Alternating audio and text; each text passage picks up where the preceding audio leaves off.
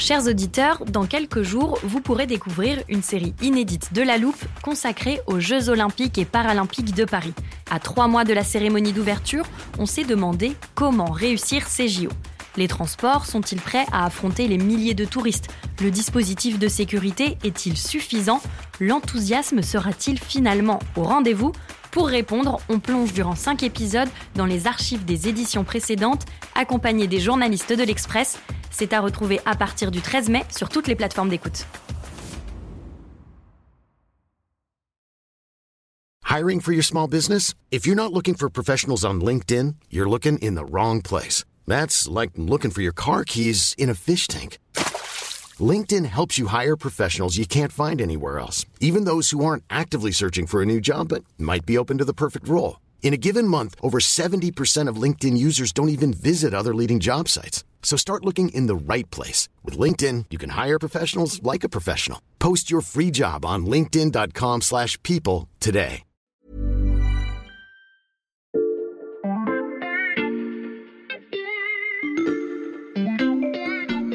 Bonjour, c'est Charlotte Baris. Bienvenue dans La Loupe, le podcast quotidien de l'Express. Allez, venez, on va écouter l'info de plus près. Ces derniers temps, l'agenda diplomatique du président est particulièrement chargé. Tenez, prenons la fin de semaine dernière. Jeudi 9 novembre à 10h, organisation d'une conférence humanitaire pour Gaza. 14h, rencontre avec plusieurs représentants de chefs d'État du Caucase, notamment Nicole Pachignan, Premier ministre arménien.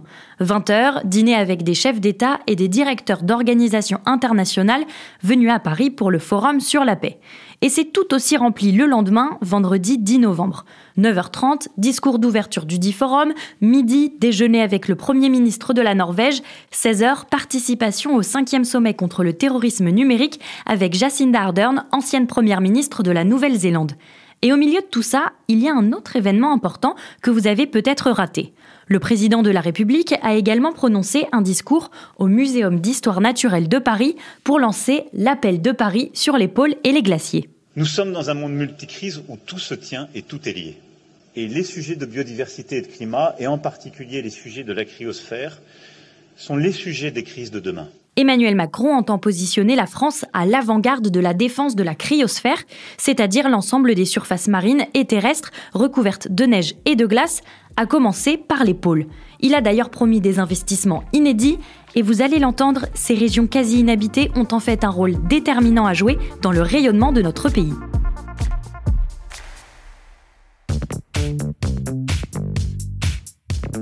À l'Express, on a deux journalistes de la rubrique climat qui travaillent sur la question des pôles depuis plusieurs semaines. Il s'agit de Valentin Ekirch et Baptiste Langlois. Bonjour à tous les deux. Bonjour Charlotte. Bonjour Charlotte. J'en parlais à nos auditeurs il y a quelques instants. Emmanuel Macron a clôturé il y a quelques jours le One Planet Polar Summit, un sommet international sur la question des pôles.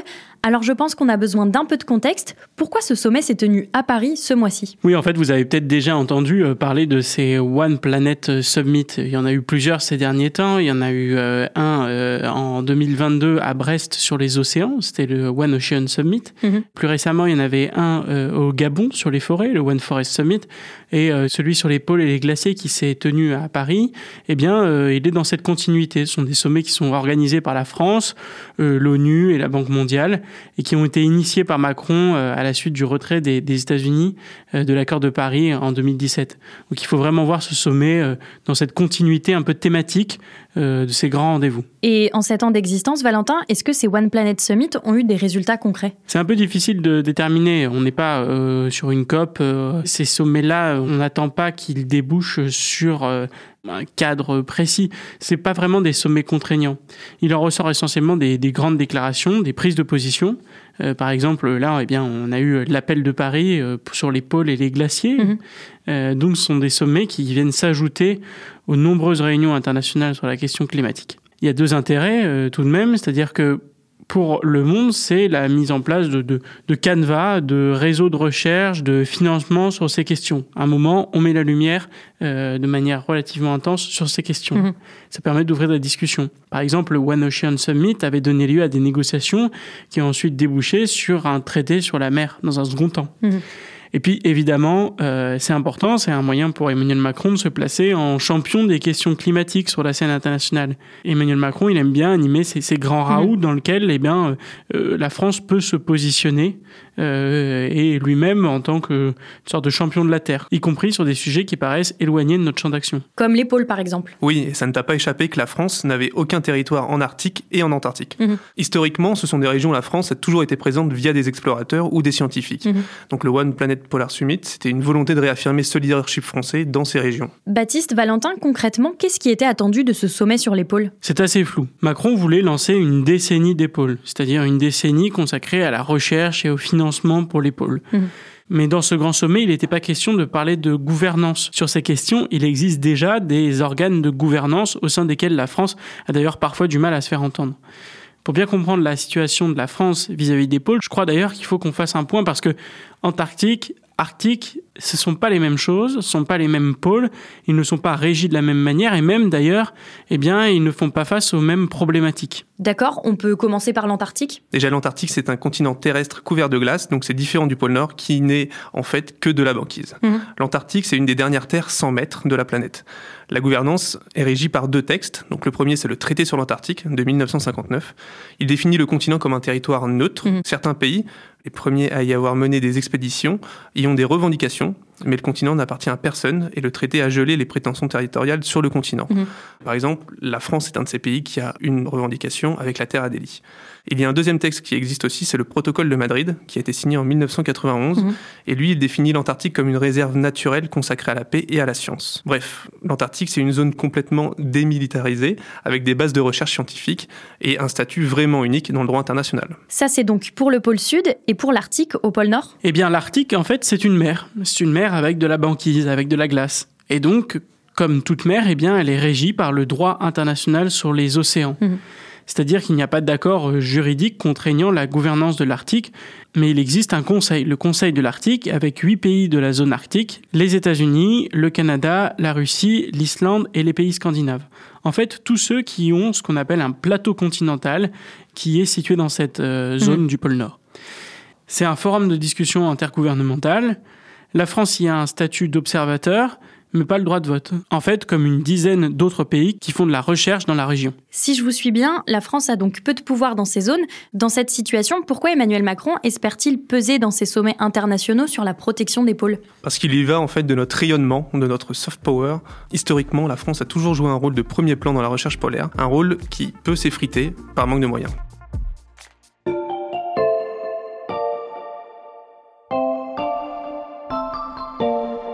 Valentin Baptiste, dans votre article, vous parlez d'une tradition d'exploration et vous dites même que la France a été, je cite, pionnière de l'exploration puis de la recherche sur les pôles.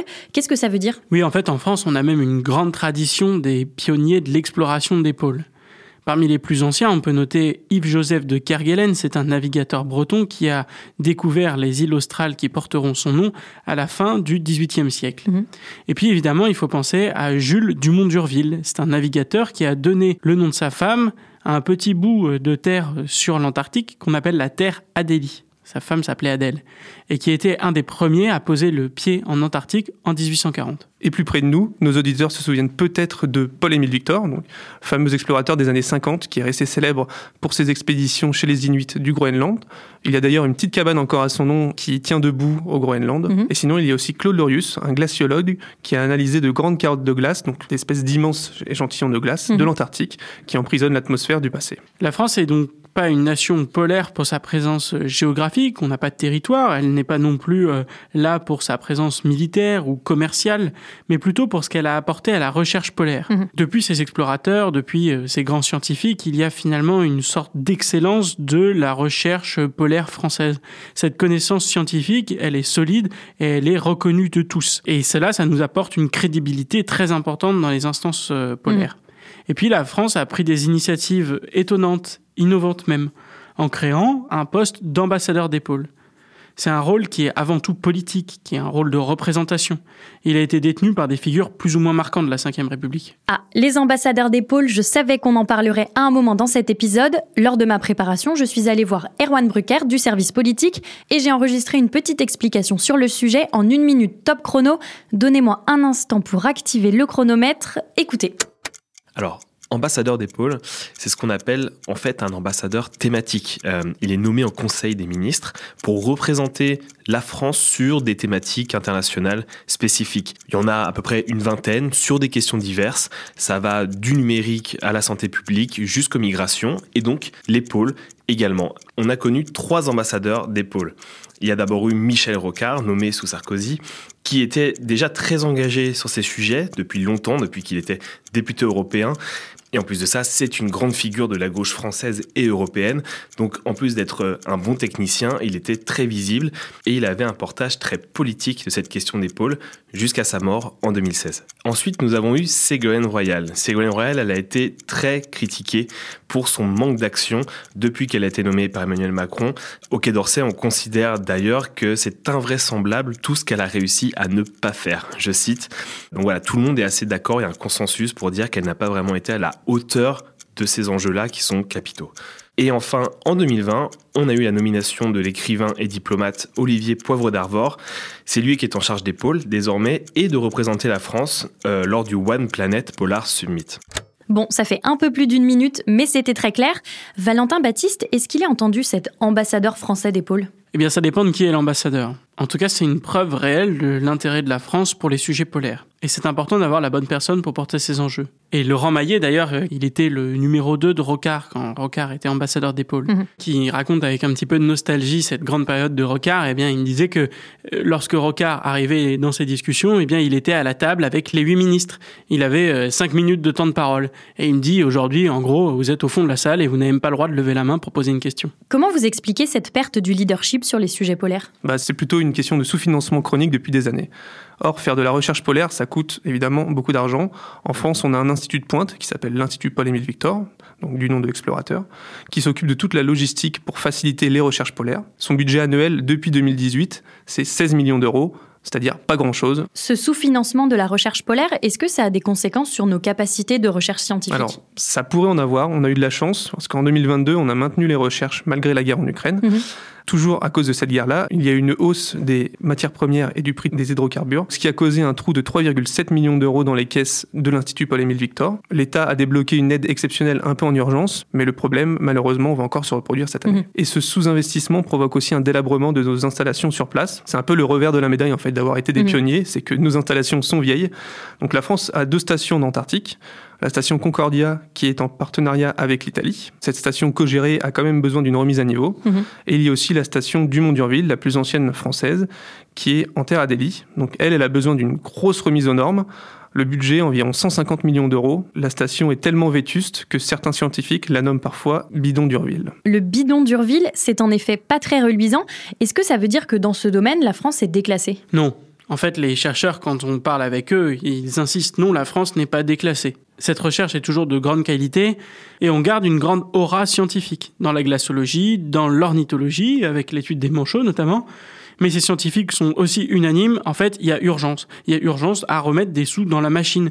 D'autant que ce manque de moyens, eh bien aujourd'hui, ça met les scientifiques français dans l'embarras. Comment ça? Alors aujourd'hui, la France se revendique comme une puissance polaire, mais par exemple, c'est l'une des seules puissances polaires du G7 notamment, à ne pas avoir de navire brise-glace. Mhm. C'est un navire dédié à plein temps à la recherche scientifique. Donc elle est obligée de nouer des partenariats avec d'autres puissances régionales, donc c'est très bien pour la coopération scientifique, mais c'est un problème quand on espère avoir une voix au chapitre ou en tout cas être leader d'un projet. Mmh.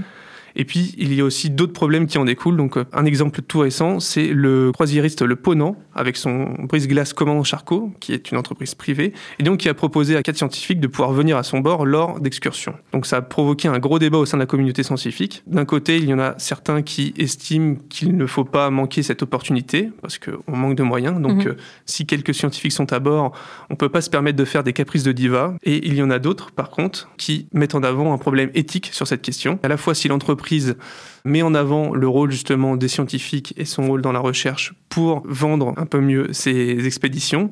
Et il y a aussi un problème éthique un peu plus large. Est-ce que vraiment ça vaut le coup d'envoyer des touristes dans les eaux glacées de l'Antarctique? L'investissement de la France dans les régions polaires n'est pas au niveau de ses ambitions, on l'a bien compris. Or, vous allez l'entendre, avoir une voix qui porte lors des négociations internationales sur les pôles pourrait s'avérer déterminant.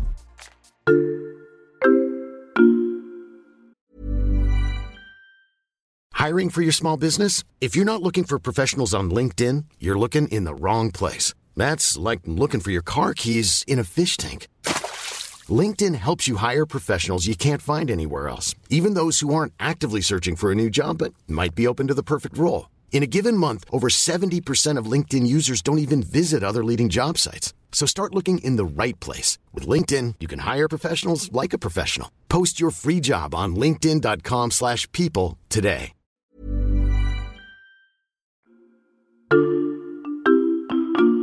D'ici 2030, je veux ici vous dire que nous investirons un milliard d'euros dans la recherche polaire. On vient d'entendre un deuxième extrait du discours d'Emmanuel Macron à la fin du One Planet Polar Summit. Comment va-t-il être utilisé ce milliard d'euros supplémentaires? Eh bien, une partie va être euh, avant tout destinée à la rénovation de deux bases françaises en Antarctique.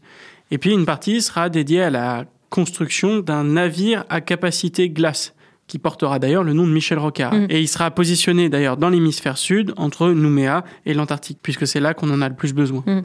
Et enfin, une autre partie sera consacrée à déployer la stratégie polaire France 2030. La stratégie polaire France 2030, qu'est-ce que c'est? Eh bien, c'est une feuille de route qui, en gros, vise euh, à permettre le retour de l'influence française dans les pôles, et notamment via le soutien à la recherche d'ici 2030. Cette feuille de route, euh, c'est un document qui est baptisé Équilibrer les extrêmes et qui a été présenté il y a un an par Olivier Poivre d'Arvor. Mhm. C'est un document qui fait un petit peu débat parce que pour certains, c'est encore insuffisant.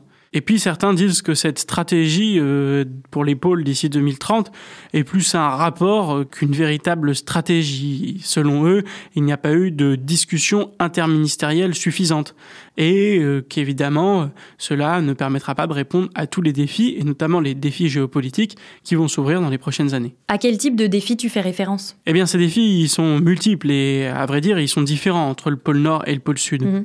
En Arctique, eh bien, on sait que la fonte des glaces entraîne l'ouverture de nouvelles routes maritimes, par exemple, et donc accès aussi à de nouvelles ressources, des ressources euh, gazières, des ressources d'hydrocarbures.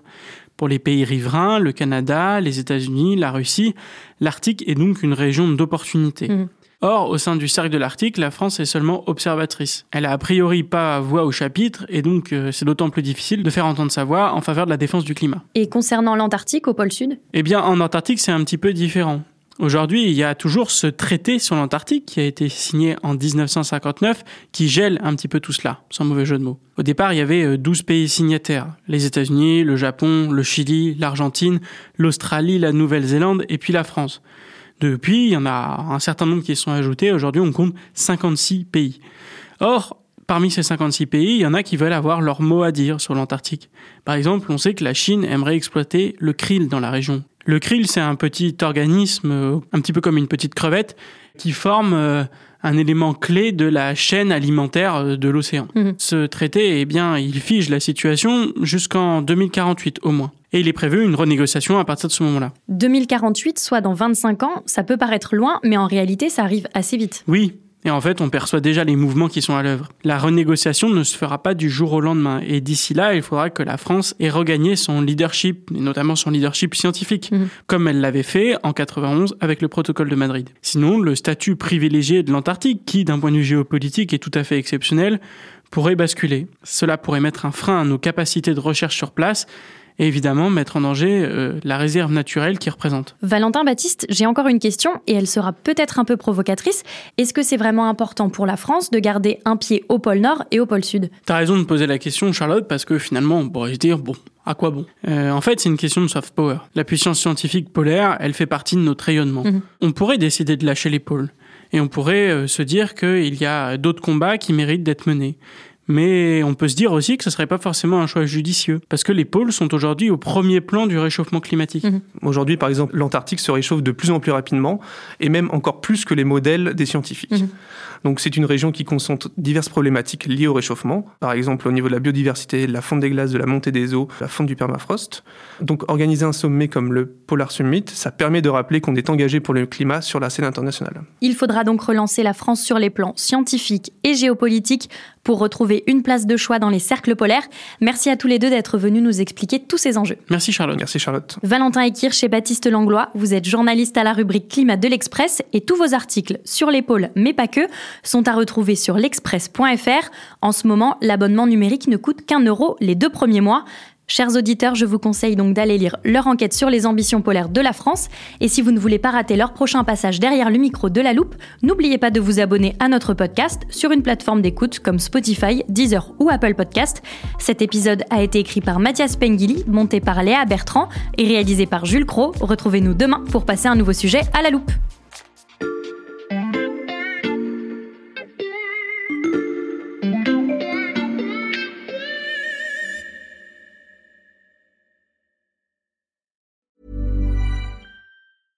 Want flexibility? Take yoga. Want flexibility with your health insurance? Check out United Healthcare Insurance Plans. Underwritten by Golden Rule Insurance Company, they offer flexible, budget friendly medical, dental, and vision coverage that may be right for you. More at uh1.com. Planning for your next trip?